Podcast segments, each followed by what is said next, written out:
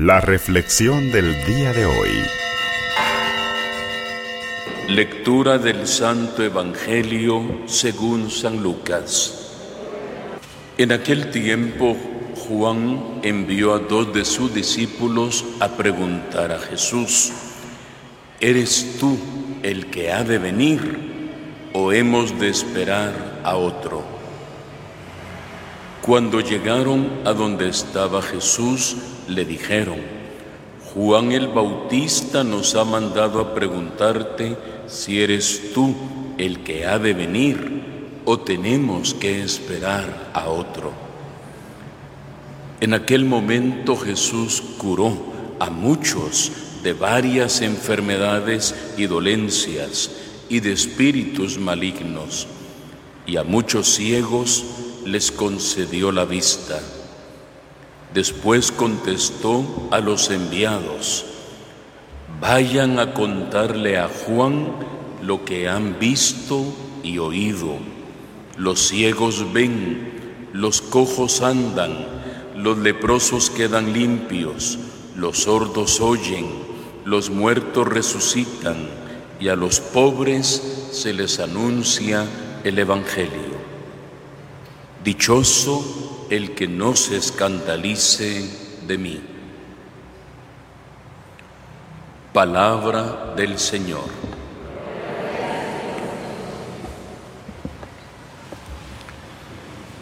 Hay ciertos momentos en nuestras vidas, en la vida de cada uno de nosotros, seguramente de aquellos que también a través de los medios de comunicación participan de esta Eucaristía, hay momentos en la vida en los que uno necesita como tener alguna certeza.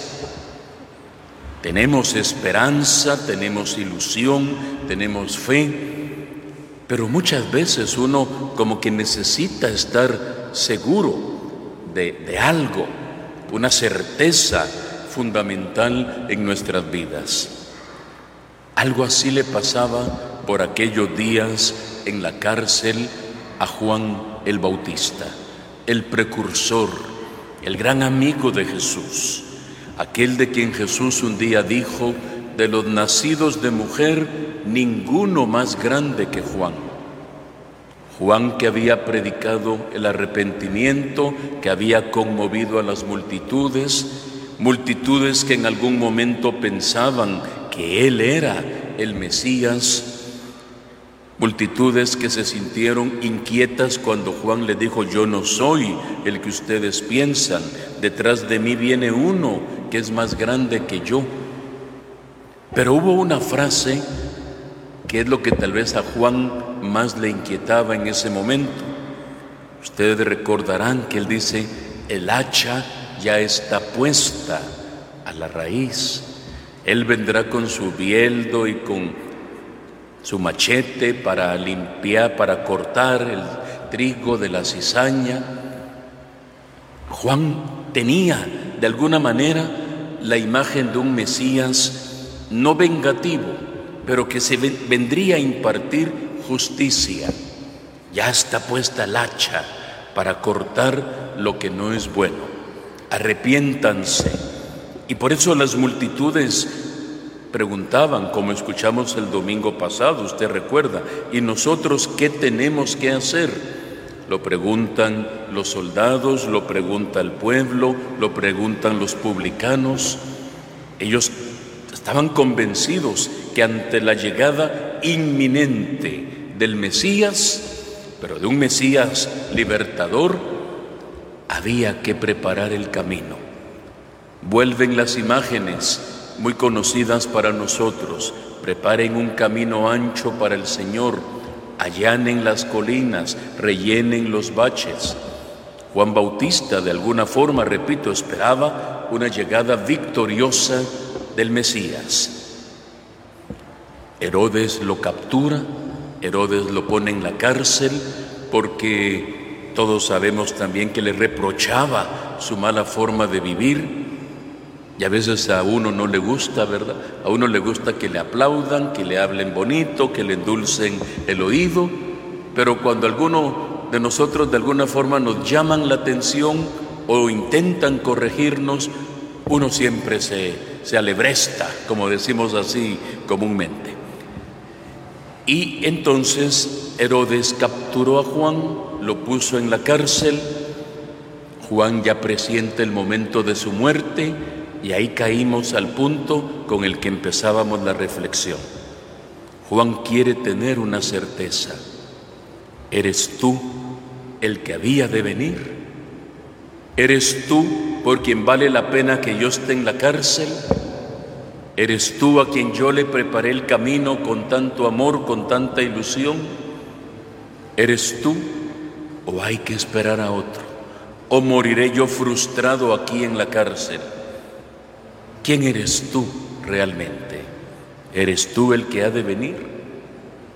Imagínense, traten de meterse en la mente del pobre Juan Bautista en medio de una cárcel, en, las arenas del desierto, allá en la Palestina, y manda a un par de sus discípulos a que le pregunten a Jesús.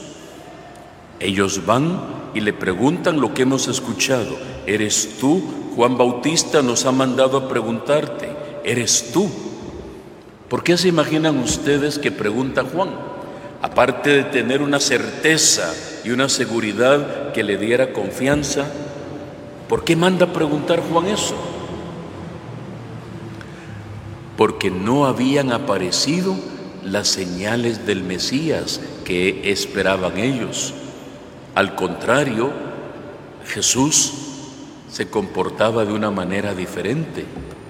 No andaba con atuendos militares, con su ropaje militar, no tenía un equipo de soldados, no tenía una centuria ni una decuria, o sea, ni diez soldados.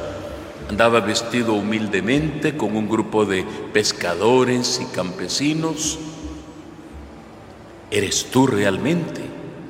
Jesús al principio no responde, solo dice el Evangelio, en aquel momento Jesús curó a muchos de varias enfermedades y dolencias y de espíritus malignos, y a los ciegos les devolvió la vista. Y después ahí sí le dice a los enviados de Juan, vayan a contarle a Juan lo que han visto y oído.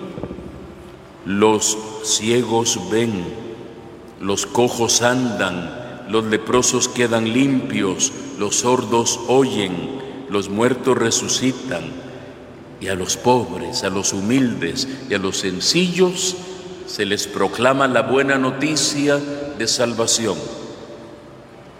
Y termina Jesús con una frase muy dirigida a Juan Bautista. Dichoso el que no se escandalice de mí. Dichoso tú, Juan, que no te vas a escandalizar. Esperabas un Mesías diferente y te topas con estas señales de misericordia, de ternura y de compasión. No estoy con el hacha puesta para derribar, ni con el bieldo para estar cortando. Yo vengo a que tengan vida y la tengan en abundancia, especialmente los pobres y los sencillos a quienes se les anuncia el Evangelio. Dichoso aquel que no se escandalice de mí. ¿Cuántas veces nosotros, hermanos y hermanas, de repente nos podemos escandalizar de Jesús? ¿Cómo puede uno escandalizarse de Jesús? ¿Cómo se imagina usted? Usted me pudiera decir, no, yo del Señor, yo no me escandalizo jamás. Pero a veces cuando decimos, Padre, ¿y Dios por qué permite eso? Se está escandalizando de algo. Dios, ¿por qué permitió la muerte de mi mamá o de mi papá? ¿Por qué Dios no los curó? ¿Por qué Dios, ante esas tragedias que pasan en el mundo, un terremoto, un tsunami, ¿por qué Dios no hace algo?